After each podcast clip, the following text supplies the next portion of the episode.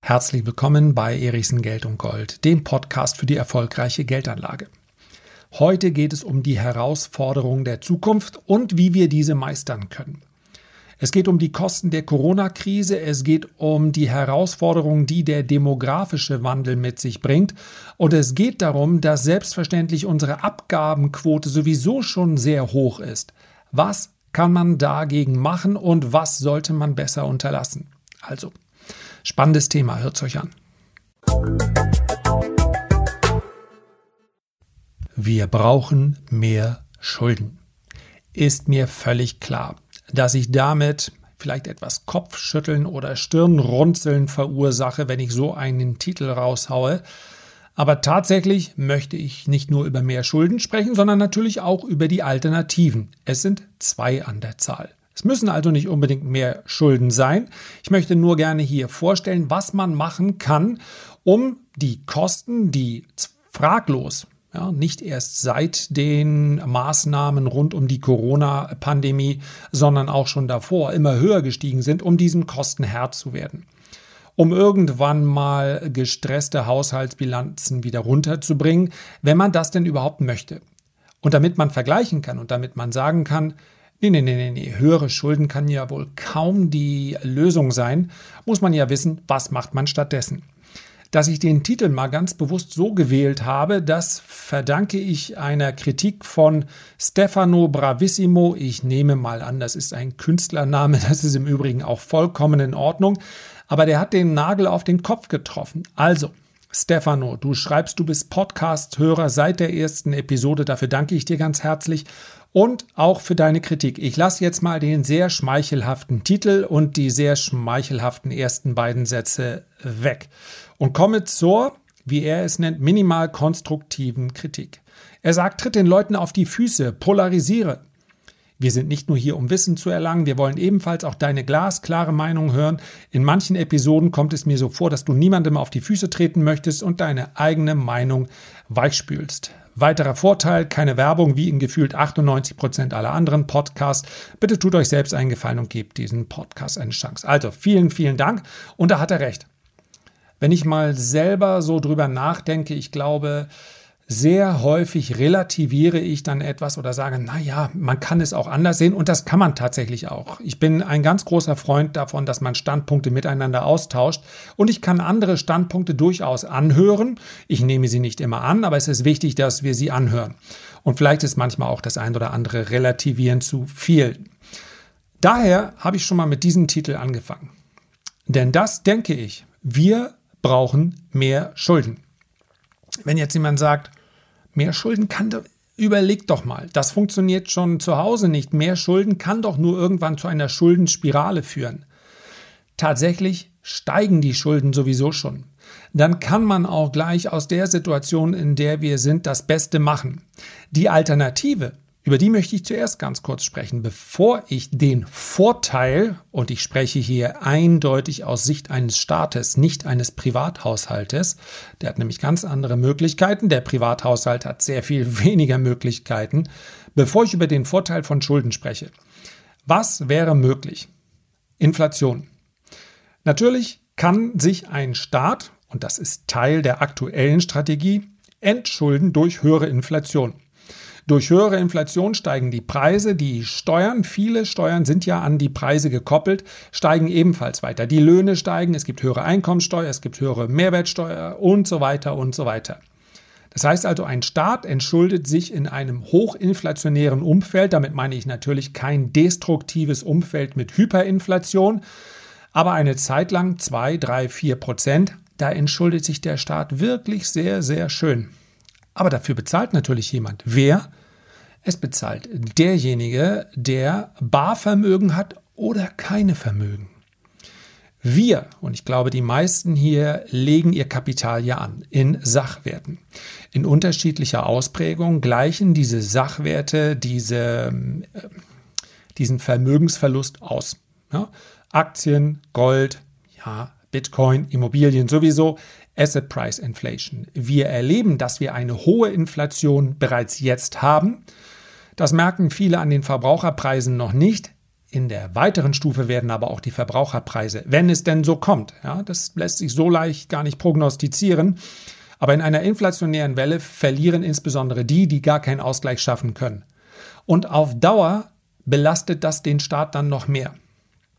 Das heißt also, wenn wir davon ausgehen, dass mehr als die Hälfte aller Menschen in diesem Land kein Geld haben, um es anzulegen, aus welchen Gründen auch immer, dann werden wir uns um diese zweite Hälfte dann im Nachgang sowieso kümmern müssen, weil dann die Sozialabgaben steigen müssen und so weiter. Um diese anderen Hälfte, die eben, ja, wie heißt es so schön, die Schere geht immer weiter auseinander und 50 Prozent reichen nicht. Ja, 20, 25 Prozent können dem entgegenwirken. Deswegen kann ich auch nur jeden aufrufen, der die Möglichkeit hat, das zu tun. Es wird nicht besser, indem man sagt, ich setze mich ins gleiche Boot und gehe mit unter. Aber die andere Seite der Schere, ich habe es hier schon oft erläutert, die Reichen werden nicht immer reicher, der Teil stimmt, aber die Armen werden nicht immer ärmer. Sie werden nur viel langsamer reich. Und wenn man nicht anlegen kann, dann hat man von den letzten Jahren, von dem Aufschwung rein gar nichts gehabt. Deswegen wird es dann ein Problem für alle. Inflation ist keine Dauerlösung. Inflation belastet den Geldsparer. Der wüsste es besser, aber viele, ja, wenn man nur eine geringe Summe hat, dann fällt es auch sehr viel schwerer, in spekulative Anlagen reinzugehen, weil man sagt, ich kann doch davon nicht nochmal 30 Prozent verlieren, wenn es mal abwärts geht. Das ist alles nachvollziehbar. Inflation ist keine Dauerlösung, zumindest keine erhöhte Inflation. Das ist also die eine Möglichkeit, wenn man sagt, mehr Schulden möchte ich nicht. Und die andere Möglichkeit, und die wird sehr häufig gespielt, und das ist eine, ein, ein Trugschluss, höhere Steuern. Das ist natürlich auch eine politische Diskussion, aber vergessen wir bitte nicht, die Staatsquote, ja, die Abgabenquote, die liegt bei 50 Prozent. Ja, wir haben die, diejenigen, die, die auf mehr Staatsausgaben auswahren, die fordern, dass der Staat mehr ausgeben muss. Und das ist eine korrekte Forderung. Denn wenn der Staat nicht ausgibt, also weniger investiert, weniger Schulden macht, dann zwingt er gleichzeitig auf der anderen Seite dieses Hebels dazu, mehr Einnahmen zu haben. Er braucht also höhere Steuerneinnahmen. Und die Abgabenquote ist in Deutschland sowieso schon sehr, sehr hoch. Das widerspricht im, überhaupt, äh, im Übrigen überhaupt nicht der Idee ja, einer, einer Vermögensabgabe, wie wird es dann gerne genannt, Reichensteuer. Und das ist eine Definitionsfrage. Am Ende wird ein Modell immer aus mehreren Komponenten bestehen und dass das Prozent oder 0,1 Prozent derer, die von der Entwicklung der letzten zehn Jahre am meisten begünstigt wurde. Man muss es sich mal anschauen. Wir haben heute viel, viel mehr Milliardäre als noch vor zehn Jahren. Und wenn man bei denen sagt, die haben einen Großteil der Sahne abgeschöpft, also möchten wir, dass in einem sozialen Sinne bei denen auch etwas äh, ähm, zurückgeholt wird. Ob man das dann eine Reichensteuer nennt, was eher nach, einem, nach einer Forderung von einer eher links ausgerichteten Partei klingt. Oder wie man das Ganze nennt, das spielt ja keine Rolle. Aber nur darum ging es mir. Ich glaube, das habe ich beim letzten Mal auch klargestellt.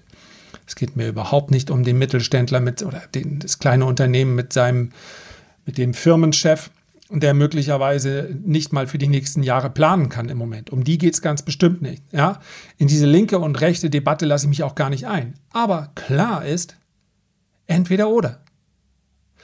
Wenn wir sagen, der Staat soll sich nicht mehr verschulden, dann sagen wir gleichzeitig, na gut, dann müssen es mehr Steuern sein.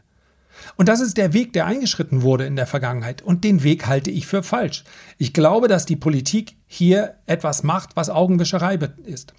Sie sagt ganz, ganz vielen, die vielleicht das Gefühl haben, sie seien abgehängt, sie kommen hier nicht mit. Ja, wir werden diejenigen, die hier auch äh, euch ausnehmen, die werden wir besteuern. Das ist linke Klientelpolitik und das ist etwas, was man sehr schön in den Köpfen von Menschen verankern kann. Nur so sieht die Realität überhaupt nicht aus. Es gibt durchaus andere Modelle. Wir sehen das in Dänemark, unsere Nachbarn.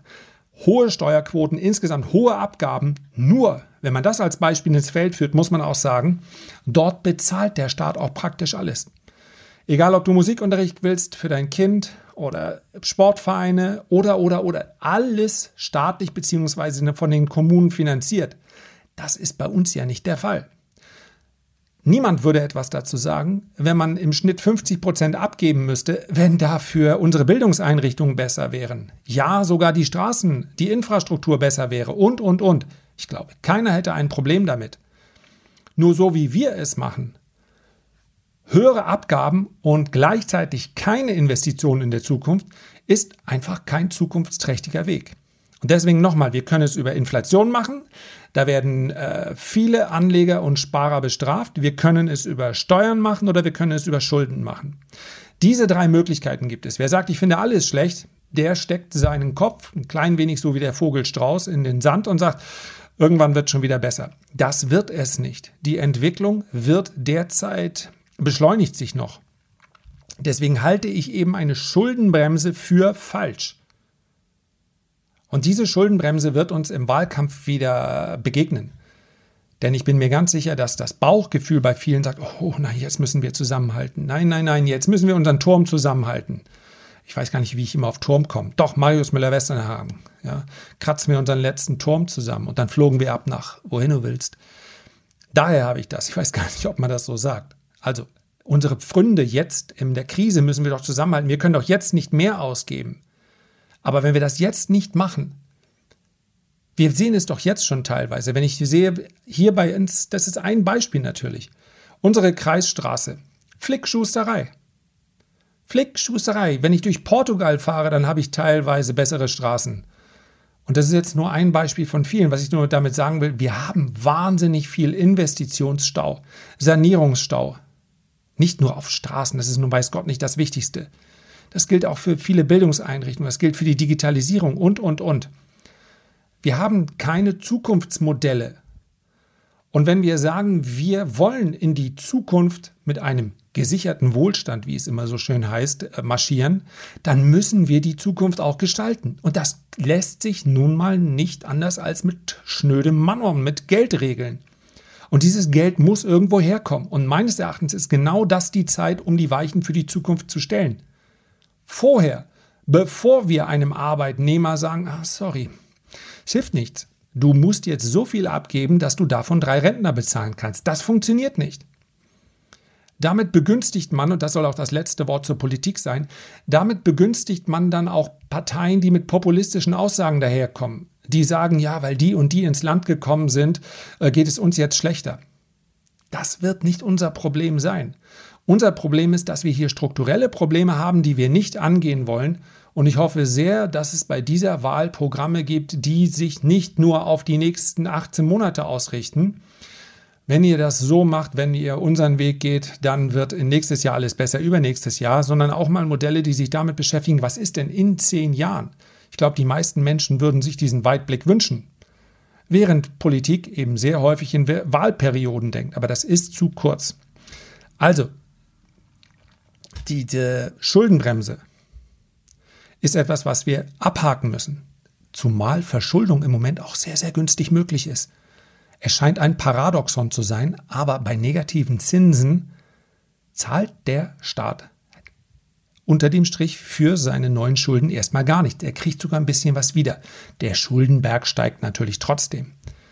Aber er steigt weniger schnell. Es ist die richtige Zeit, dieses Umfeld zu nutzen und andere Staaten machen das. Bei 2, 3 oder 4 Prozent wird es wieder wesentlich teurer und das kann relativ schnell gehen. Die absolute Verschuldung einer Wirtschaft ist nicht relevant. Wichtig ist die relative Verschuldung zur Wirtschaftsleistung. Wenn also die Wirtschaft wächst, können auch die Schulden wachsen, ohne dass die Schuldenquote nach oben geht. Und das haben wir in den zehn Jahren vor Corona erlebt. Der, der Staat hat, obwohl sich Wolfgang Schäuble, und ich glaube, er würde es aus heutiger Sicht noch nicht nochmal machen, obwohl er sich hat für die schwarze Null feiern lassen. Der Staat hat nicht gespart. Der Staat ist nicht besser geworden im Haushalten. Die Ausgaben sind deutlich gestiegen. Weil aber die Wirtschaft gewachsen ist, ist die Schuldenquote gesunken. Das wird natürlich jetzt unter Corona schwerer. Aber es ist einfach ein Faktor, den wir hier berücksichtigen müssen.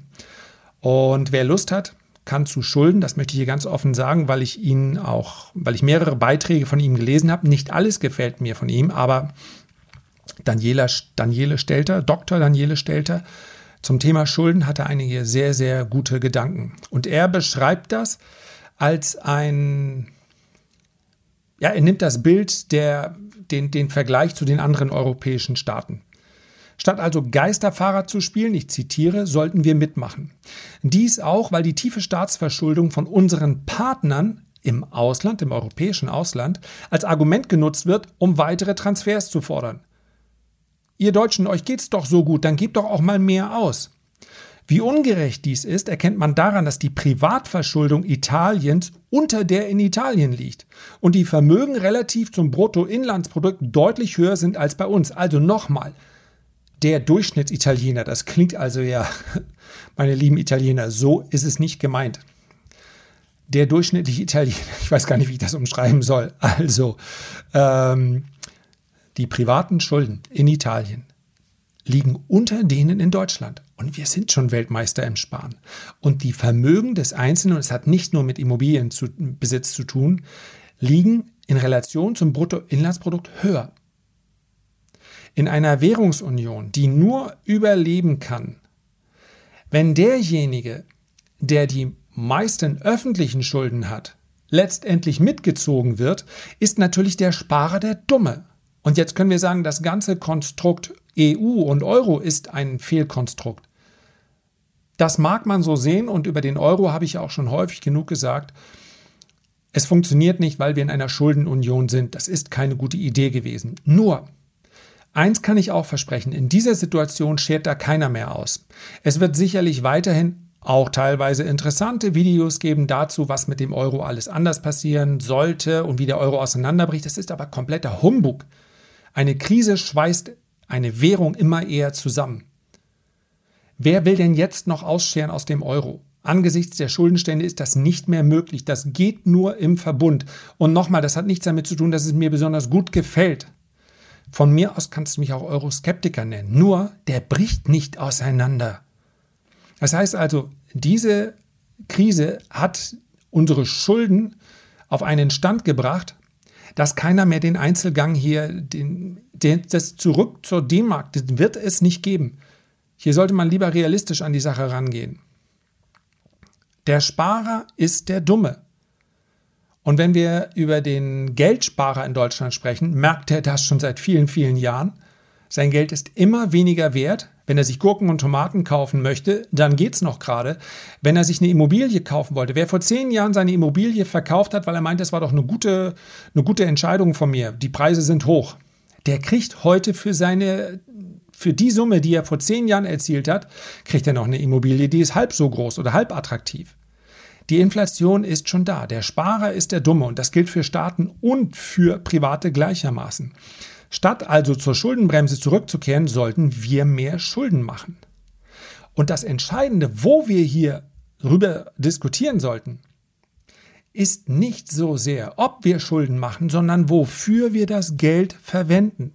Statt darüber zu streiten, ob der Staat mehr Schulden machen sollte, sollten wir dafür kämpfen, dass das Geld richtig verwendet wird.